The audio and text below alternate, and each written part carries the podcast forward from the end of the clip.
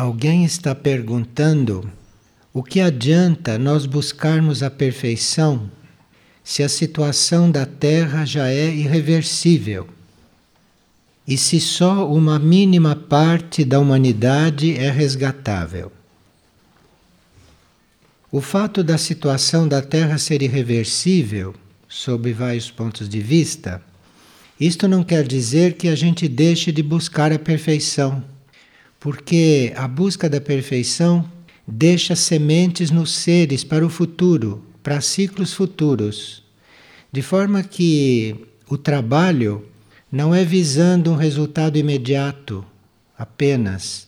O trabalho é uma semeadura nas almas, nos seres, porque quando for resolvido este ciclo da Terra, vai chegar um outro ciclo, ou estes seres vão entrar em novas etapas, e aí as sementes lançadas agora vão germinar.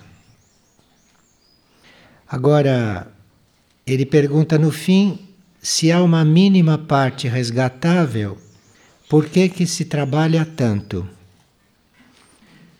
Não ser resgatável não quer dizer que o ser vai desaparecer.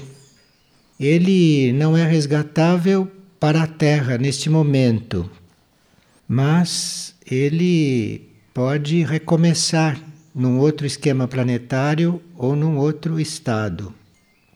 De forma que tudo aquilo que se faz em benefício de um ser, tudo aquilo que se trabalha, é sempre válido, mesmo que não seja de imediato.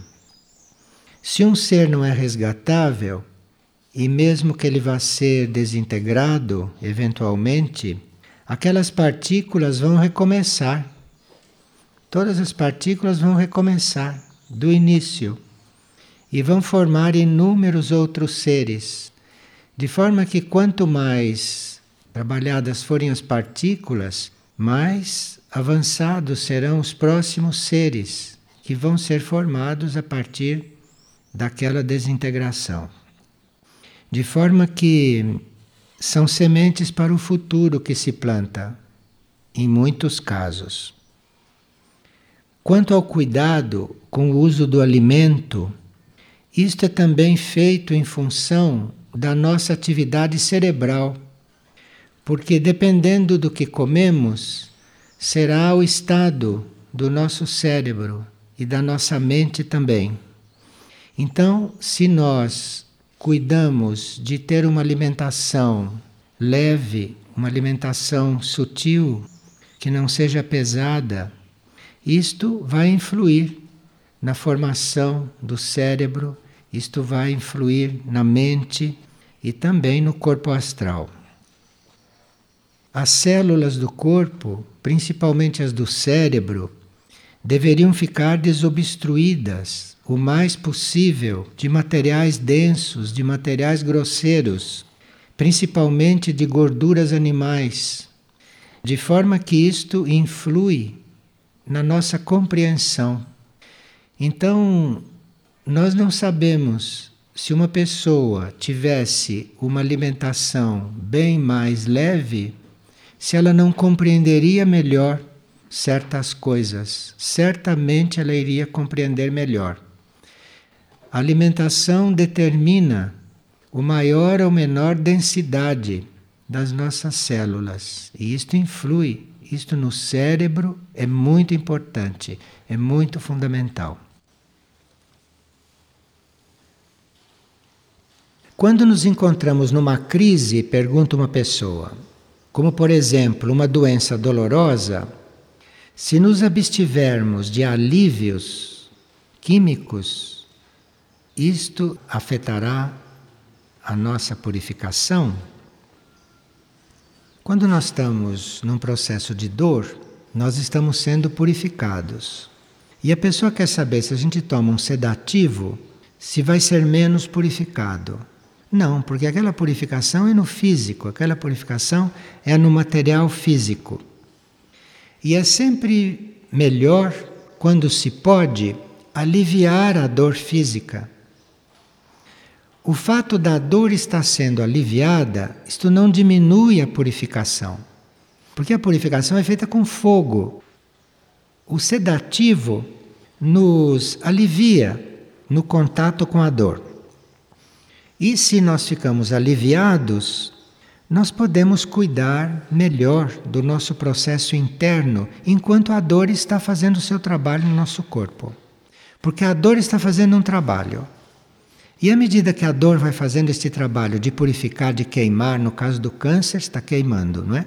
Então, à medida que a dor vai fazendo este trabalho de purificar o nosso corpo, o sedativo nos libera de ficar muito preso a esta dor, de ficar muito distraído por esta dor. Então, os sedativos serão uma ajuda enquanto nós não formos como Ramana Maharshi. Porque Ramana Maharshi tinha um câncer num braço que era muito doloroso e ele não se dava sequer conta daquilo.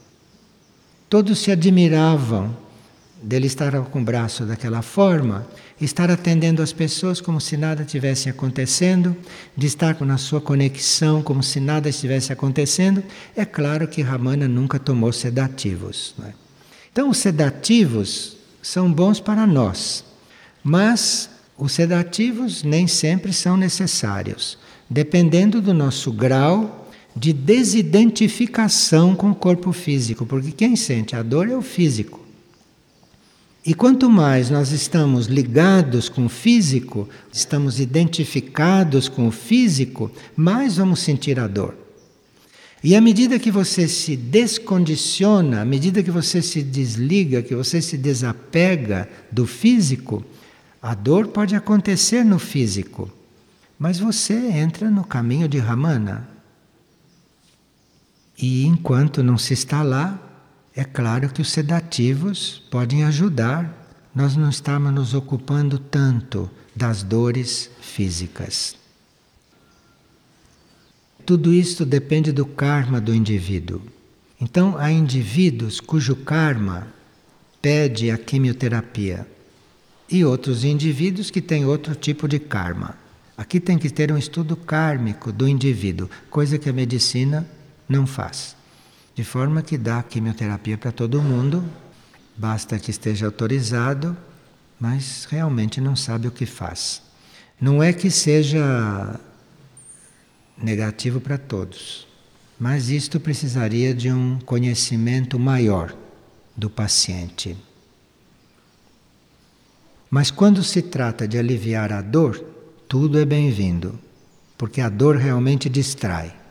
A dor tira o indivíduo do alinhamento naqueles momentos. A dor pode interromper o alinhamento de um indivíduo. E principalmente durante uma purificação do físico, quanto mais alinhados nós estivermos, é melhor. De forma que a dor não é amiga disso. Este é o ponto. E uma pessoa tem alguns raios na sua personalidade que não estão em harmonia.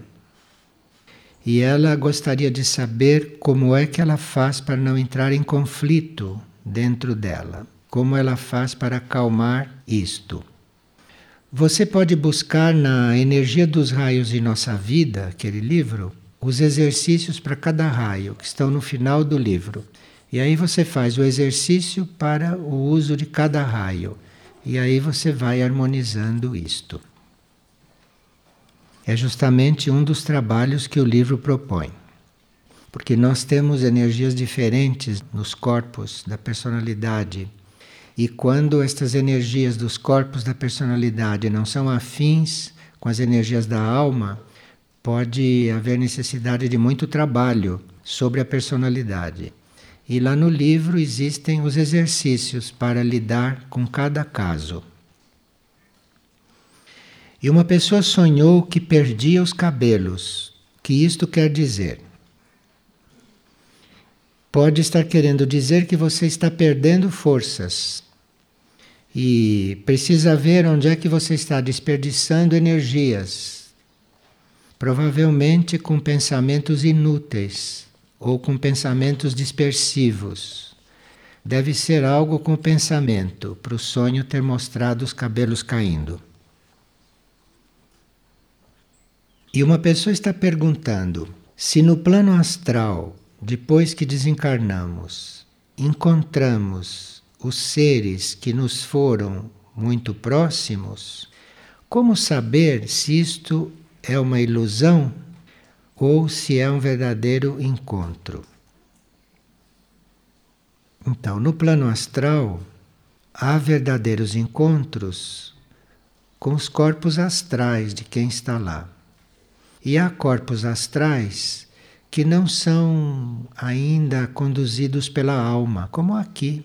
Aqui também há pessoas que funcionam com as forças da matéria, que funcionam com as forças da mente assim por diante, mas que ainda não são guiadas pela alma. E o mesmo acontece no plano astral. Há seres no plano astral que funcionam como corpo astral como há seres no plano mental que funcionam como plano mental, como corpo mental, mas não guiados pela alma ainda. Então, quando há um verdadeiro encontro, é o encontro de duas almas que estão lúcidas dentro daqueles corpos. E isto pode sim acontecer no plano astral. Agora, como o plano astral é muito flexível e muito criativo, no plano astral, basta que se pense em alguém e aparece aquela imagem. Isto que a pessoa está querendo saber. Se ela vai encontrar realmente as pessoas ou se ela vai encontrar imagens que ela vai tomar como se fossem as pessoas.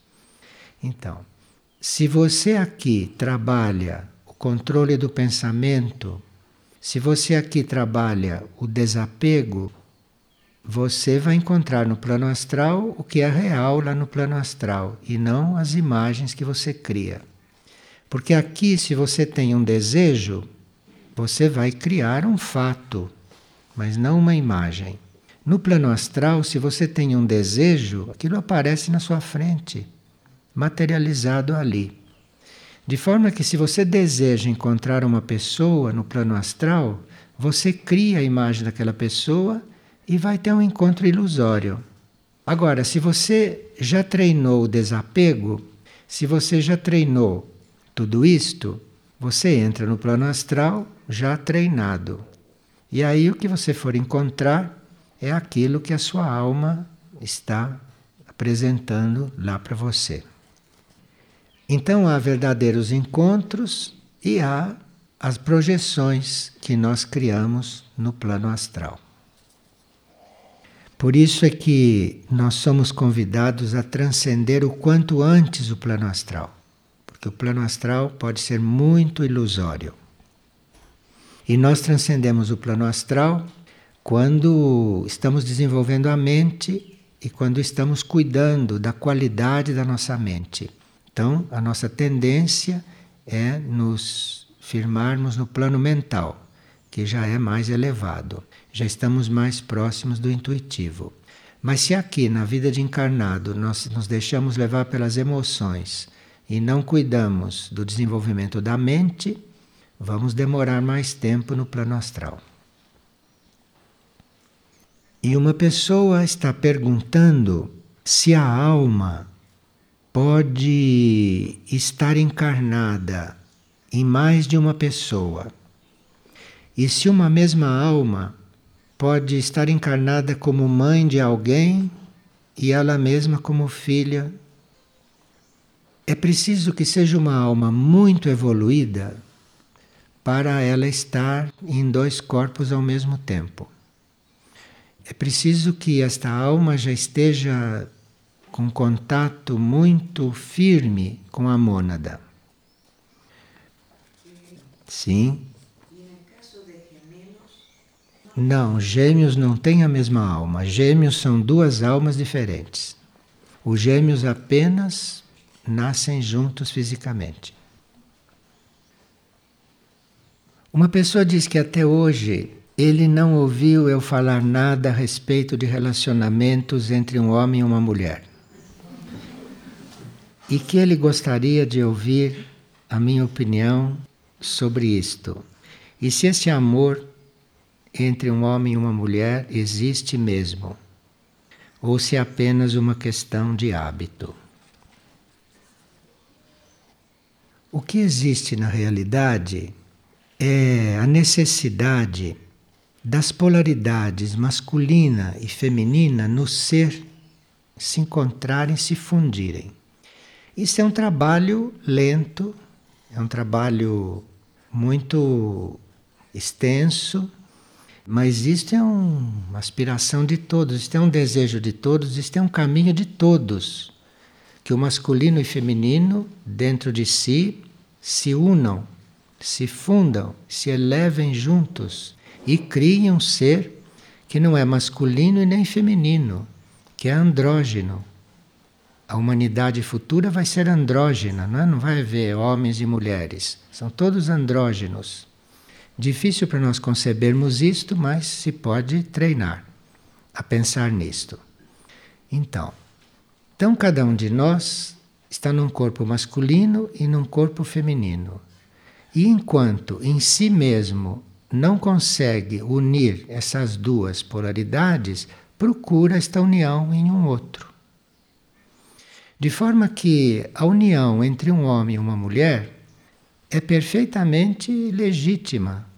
Quer dizer, se eles têm necessidade de se unirem, é porque eles estão trabalhando isto internamente e ainda não conseguiram fazer isto diretamente. Então, precisa fazer com o outro. E quando estas uniões entre homens e mulheres são evolutivas, essas uniões os vai levando a compreender que o que eles estão buscando no outro, ele encontra em si mesmo. Então, isto que é a escola do matrimônio. É você ir percebendo, à custa de estar relacionando com o outro fora de você, você perceber que aquilo que você está procurando no outro existe dentro de si. E que você tem que encontrar é dentro de si. Então, um bom matrimônio é aquele no qual o homem ajuda a mulher a descobrir o homem dentro dela. Ele ajuda o marido a descobrir a mulher que ele tem dentro dele. E isto pode levar muito tempo, tanto assim que as pessoas se casam vida após vida, não é? Muitas encarnações de casamento. Então é um processo isto, é um processo, é uma busca, é uma busca de algo em um outro. Quando tudo aquilo vai encontrar em si mesmo. E isto o matrimônio deveria ensinar. Enquanto um deles não se une com o próprio ser interno, continua realizando matrimônios. Na hora que encontra o próprio ser interno, começa a perceber isto. E aí muda esta necessidade. Por isso é que se diz que o um matrimônio é uma escola.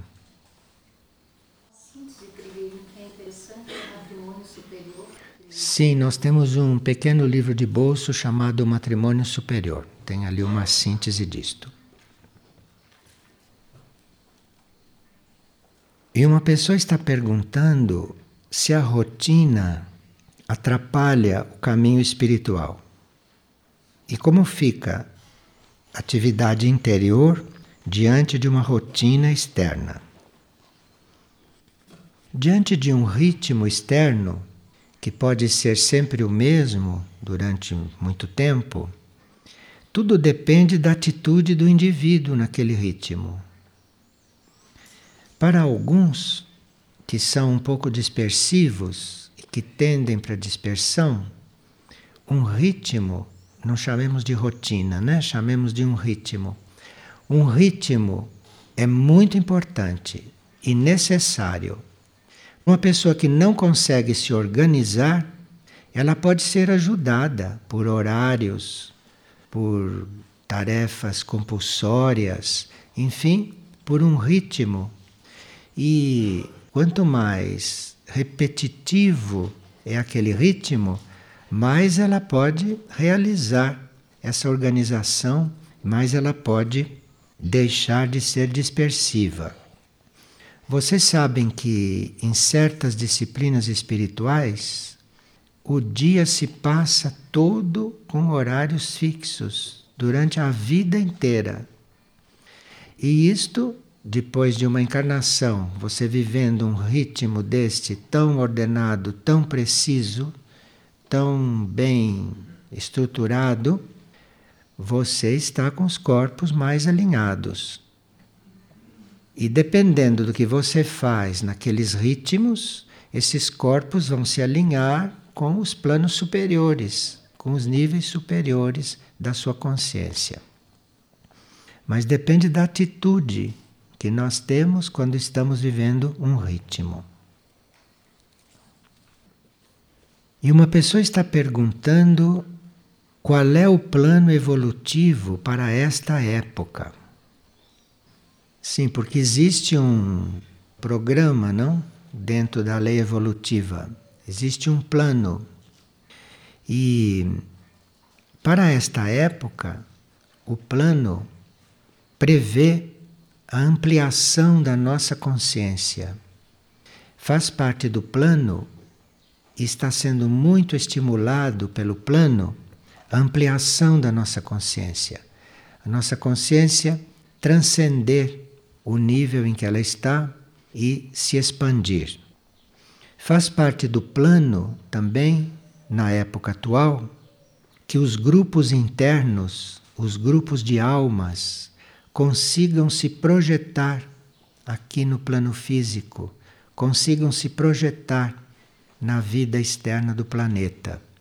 Porque as almas vivem em grupo, as almas vivem nos planos internos, servem nos planos internos, evoluem nos planos internos. E é do plano evolutivo de hoje elas se projetarem aqui. Isto é, tudo aquilo que elas evoluem lá, todas as suas obras, todos os seus serviços, que se projetem aqui, que nos iluminem, que nos inspirem. Isto é do plano. É também do plano evolutivo hoje que nós tenhamos um relacionamento superior com os reinos da natureza. Isto que é o relacionamento humano com os minerais, com os vegetais, com os animais, isto é uma transgressão ao plano. Nós devemos ter com esses reinos um relacionamento superior. Nós teríamos que nos colocar diante desses reinos como seres mais avançados, mais evoluídos e que teríamos a função de elevá-los a função de ajudá-los a evoluir. E o nosso relacionamento com as plantas, com os animais, com os minerais e com os próprios seres humanos devia ser um relacionamento de mais qualidade.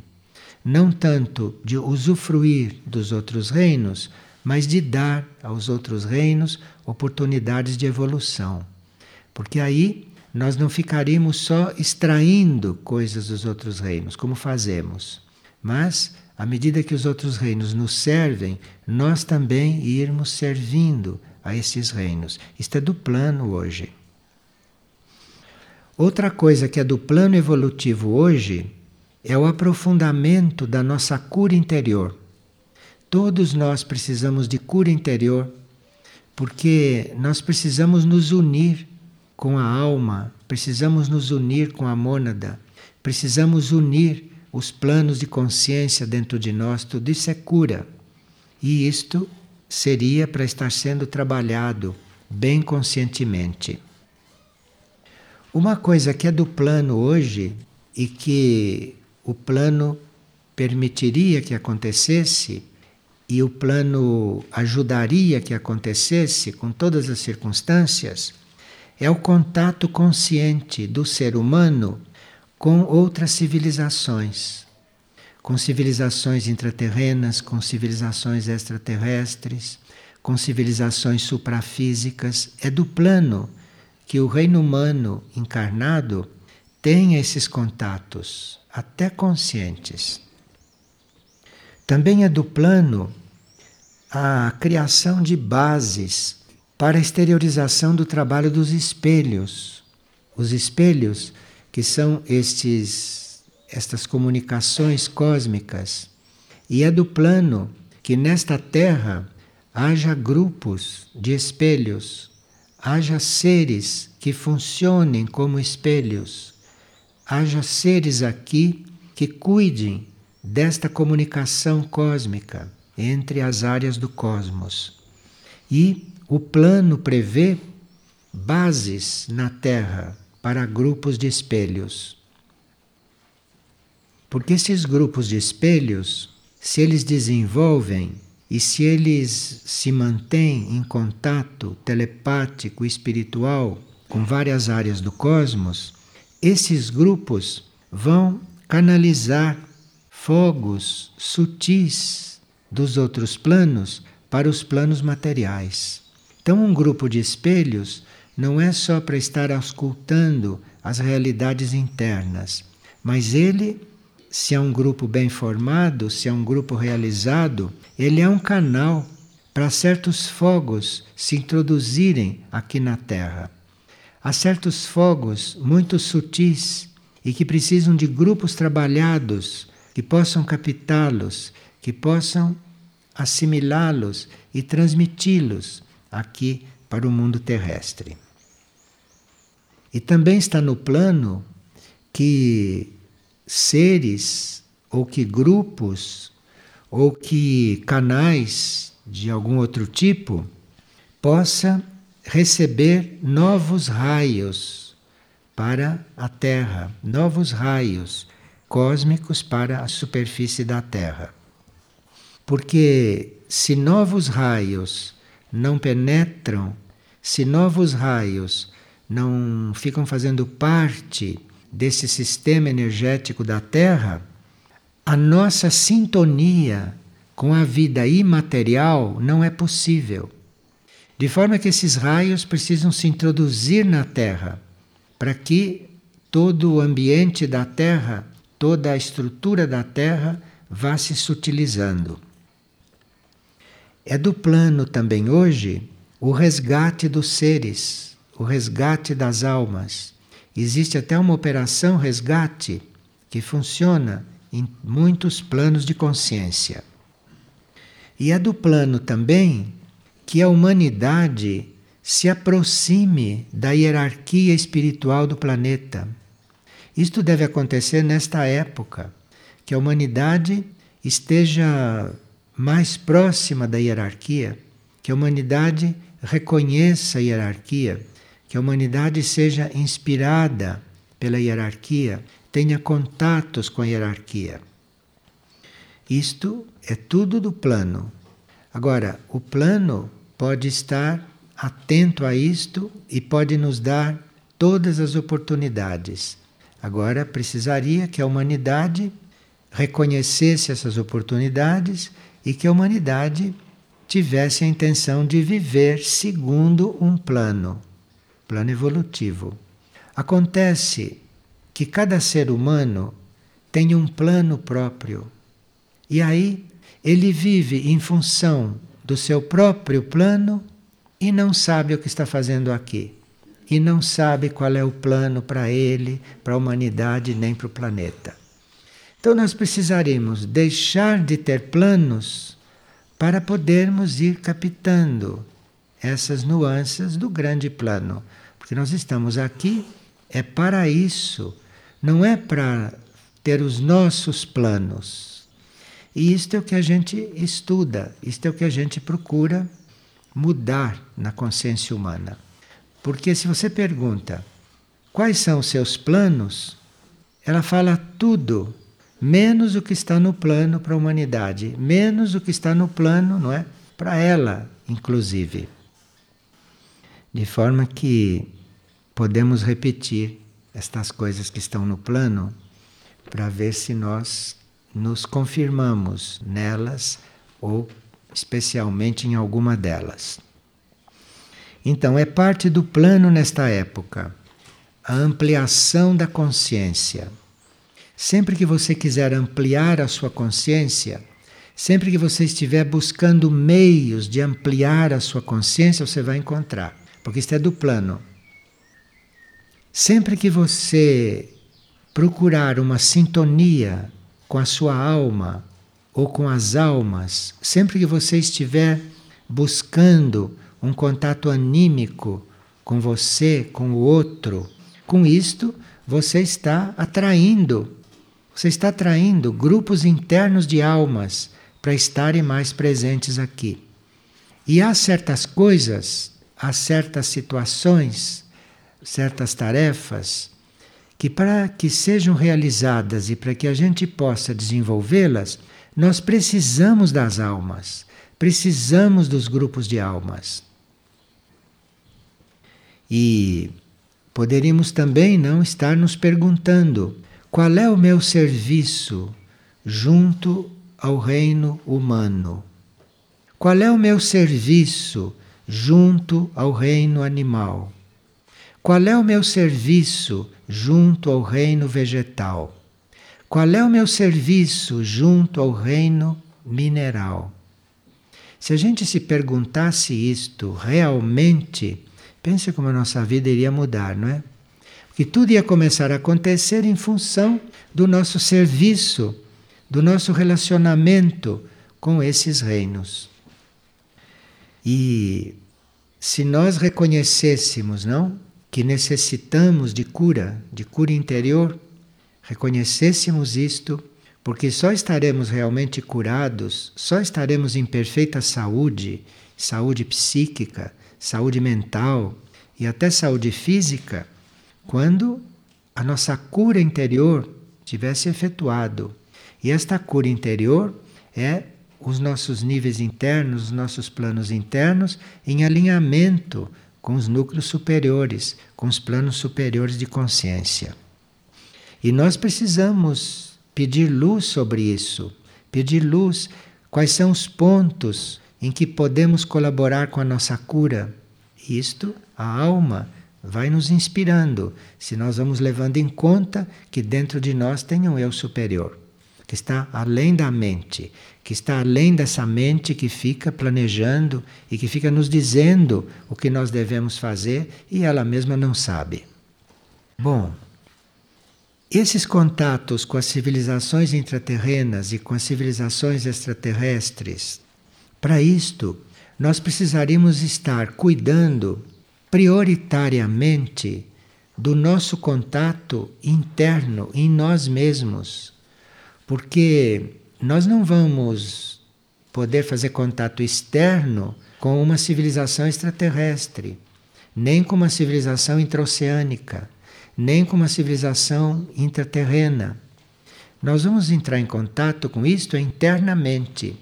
Então, se nós não temos como prioridade os nossos contatos internos, se nós não estamos o tempo todo buscando consciência da nossa vida interior, mas se nós ficamos distraídos, se nós ficamos absorvidos, ocupados exclusivamente com o que se passa aqui fora, então, as bases para os contatos com essas civilizações deixam de existir, porque os contatos somos nós, em princípio.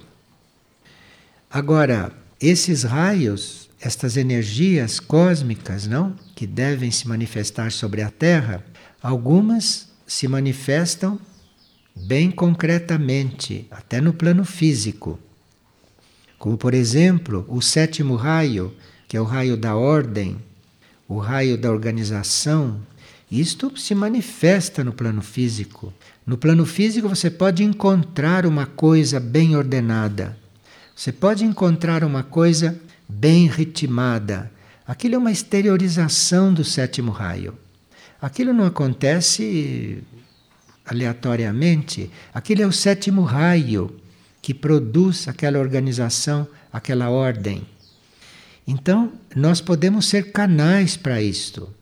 Agora, veja, se nós temos uma intenção de organizar algo à nossa maneira, aí você está fazendo um trabalho de personalidade, você está fazendo um trabalho material, mas pode não ser aquilo que seria se um raio estivesse sendo canalizado por você na organização daquilo. Então, quando nós estamos encarregados de organizar, quando estamos encarregados de ordenar as coisas, se nós procuramos estar mais em contato interno, nós acabamos sendo veículos de um raio que vai se exprimir ali, que vai se expressar ali. Então vai haver uma atividade criativa, porque é um raio que está manifestando aquilo. E tem os sete raios que manifestam tudo aqui fora, tudo que existe aqui fora, e nós somos os canais também para esses raios. Se nos ofertamos para ser a manifestação deles e não manifestação de células nossas, de núcleos nossos, de centros etéricos nossos e ideias nossas, não é? Mas se nós nos manifestamos para ser canal desses raios, aí vai haver uma maior afluência da obra dos raios aqui. E isto é o que vai transformando a Terra. Porque não somos nós diretamente que transformamos as coisas. Quem cria são os raios. Nós também somos criação dos raios. Agora, quando os raios nos criaram, nos aperfeiçoaram até um certo ponto, nós reconhecemos nesses raios a nossa vida. Nós reconhecemos nesses raios a fonte da nossa vida. E aí aprendemos a ser mais canal desses raios. E operação resgate, não. Nós estamos sempre buscando resgatar as coisas. Agora, existe uma operação resgate que sabe muito bem o que é resgatável e o que não é resgatável, o que vai ficar para formar coisas para um próximo ciclo. Então, com esta operação resgate, nós teríamos também que ter uma certa sintonia, ajudar alguém, participar de ajudas materiais, filantrópicas. Nós teríamos que ampliar um pouco isto, não? E colocar isto a serviço da operação resgate. Porque a operação resgate não está cuidando só da necessidade material dos seres e das pessoas. A Operação Resgate está resgatando mônadas, resgatando espíritos para níveis superiores de consciência. Está resgatando almas desses contatos materiais para uma vida imaterial, para um desenvolvimento em outros planos. E a Operação Resgate, no nível físico, está também curando, procurando curar, procurando harmonizar, procurando elevar, purificar os nossos corpos. Então existe resgate em vários níveis e é uma grande operação, como nós sabemos.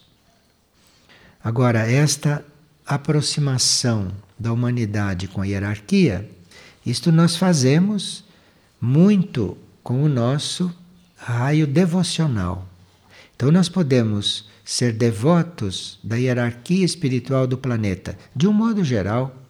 Não há necessidade hoje, não, de você personalizar a hierarquia. A hierarquia é este conjunto de seres, este conjunto de vidas, essas consciências, não, essas entidades que estão além do nosso nível evolutivo, que já passaram pelo nosso nível evolutivo e estão além. De forma que é muito importante essa aproximação, porque é da hierarquia que vem para nós o verdadeiro impulso evolutivo. Se nós não tivermos contato com a hierarquia, nós ficamos desenvolvendo as forças no nível em que elas estão. É preciso a hierarquia para nos inspirar, para nos atrair, para nos elevar porque sozinhos não podemos nos elevar. Isto é um planeta que tem força de gravidade. Vocês sabem o que é força de gravidade, não é? E a força de gravidade não é só um fato físico. A força de gravidade existe também nos outros planos. De forma que num planeta que tem força de gravidade, você precisa da hierarquia para ser elevado, para vencer esta força de gravidade para neutralizar esta força de gravidade. E vocês sentem a força de gravidade quando querem melhorar o seu pensamento. A força de gravidade puxa você para um pensamento mais baixo, puxa você para o pensamento terrestre, atrai você para o pensamento material e externo. Enfim, a força de gravidade existe. E sem a hierarquia nos atraindo, é uma força, mas que não é de gravidade, é uma força para transcendência, é uma força na direção contrária. E nós precisamos dessa relação, precisamos deste contato para podermos realmente sair do nível em que estamos. Agora, esse plano evolui, esse plano tem muitas nuances, todo esse plano tem muitos detalhes. A cada período, isto muda, isto se aperfeiçoa. Quando existem partes do plano que já estão mais adiantadas, então o plano promove as partes que estão necessitando de mais desenvolvimento.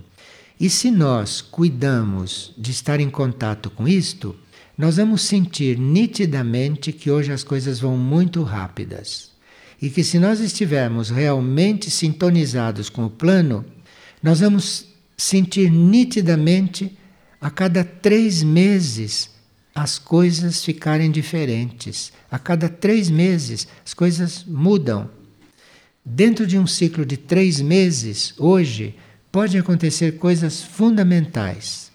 Se nós estamos em contato com o plano e se as energias do plano e as energias dos raios estão realmente fluindo sobre nós. Em três meses dá para mudar um quadro hoje.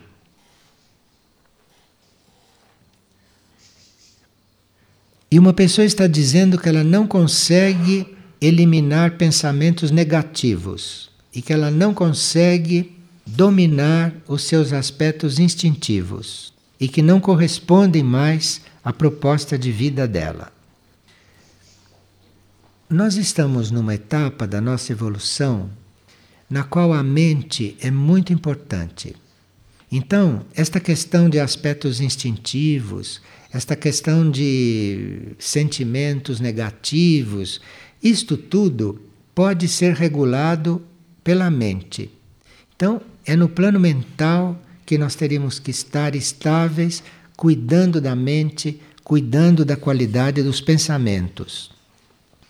E nós podemos, se queremos fazer este exercício, conscientemente nos situarmos na área da nossa mente onde a gente encontra mais harmonia, mais calma e mais silêncio. Porque a mente não é só tumulto. Se você começa a se concentrar, se você começa a buscar estar lúcido no nível da mente, você vai encontrar na sua mente áreas de paz. Você vai encontrar na sua mente áreas de silêncio. E aí você procure se manter aí e comece a rejeitar pensamentos intrusos, pensamentos que não levem a isto, porque os pensamentos vêm a todo momento e os pensamentos interferem nesse trabalho. Mas cada pensamento que chega, você o mande embora e refaça esse contato com a melhor área da sua mente. Onde você encontrar um ponto positivo na mente, ponha o pensamento ali, se concentre ali. Isto faz com que, imperceptivelmente, esses pensamentos dispersivos não se aproximem mais. Porque se você insiste em estar no nível melhor seu mental, se você está pensando algo negativo sobre uma pessoa, você procure na sua mente algo positivo que você observou nela. E troque, mude, desligue da tomada do negativo e ponha lá no positivo.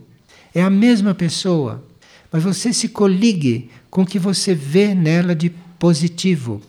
E assim com todas as coisas, você vai trabalhando. E o pensamento negativo que chega, a uma certa altura, não consegue mais penetrar. Você vê aquele pensamento insistindo assim, aquele pensamento batendo na sua porta, mas ele não chega a tomar a sua atenção. ele não chega a fazer com que você pense naquela direção inútil ou negativa. Ele perde força. Mas aí precisa trabalhar nisto bem seriamente. E pode-se pedir ajuda. Pedir ajuda para os planos superiores, não para fazer este trabalho. Agora, quando você percebe que chegou um pensamento negativo, começa a dispensá-lo. Agora, se ele insiste, não lute com ele. Não lute com ele. Você faça esse trabalho de se desidentificar do pensamento que surge em você. Que aquele pensamento pode ter vindo de um outro que foi transmitido para você. Aquele pensamento pode estar aí circulando na mente de todos. E aquilo se aproxima de você e você tem que acolhê-lo ou não. Você tem que ser dono da sua mente. Você que tem que dizer o que que você quer pensar e o que que você não quer pensar.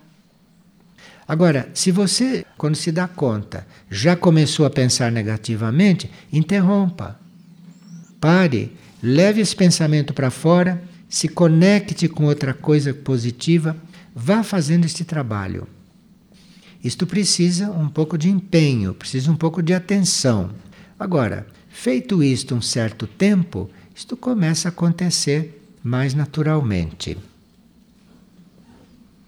A própria mente começa a fazer este trabalho naturalmente.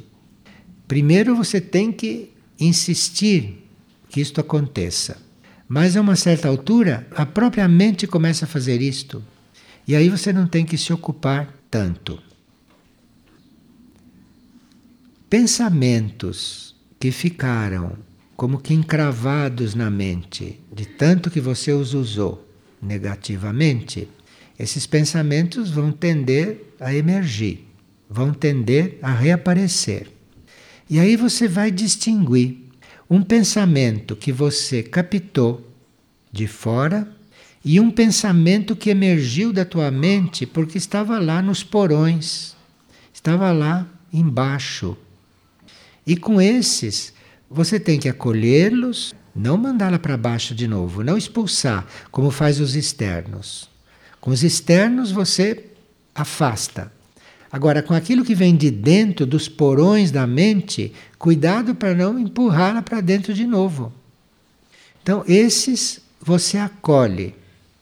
Em vez de dizer, como eu posso pensar nisto? Depois de tanto trabalho que eu fiz comigo, como é que pode surgir isto? Pode, porque estava lá no porão. Isto é um pensamento que você introduziu no seu corpo mental em outras vidas. Então, uma certa altura, aquilo emerge. Esse você tem que acolher, não tem que mandá-la para baixo, não. Você tem que acolher e dizer: o que é isto? Como que isto pode surgir? Às vezes não é nem um pensamento desta vida. Como que isto pode surgir? Graças a Deus que surgiu. Fiquei conhecendo o que está dentro da minha mente. E aí você pega este pensamento, não? Você vai trabalhar isto. Veja, a mente tem que ser cuidada, a mente tem que ser trabalhada, porque é esta mente que hoje está ainda nessas condições, é esta mente que é a ponte entre o consciente e o nível intuitivo.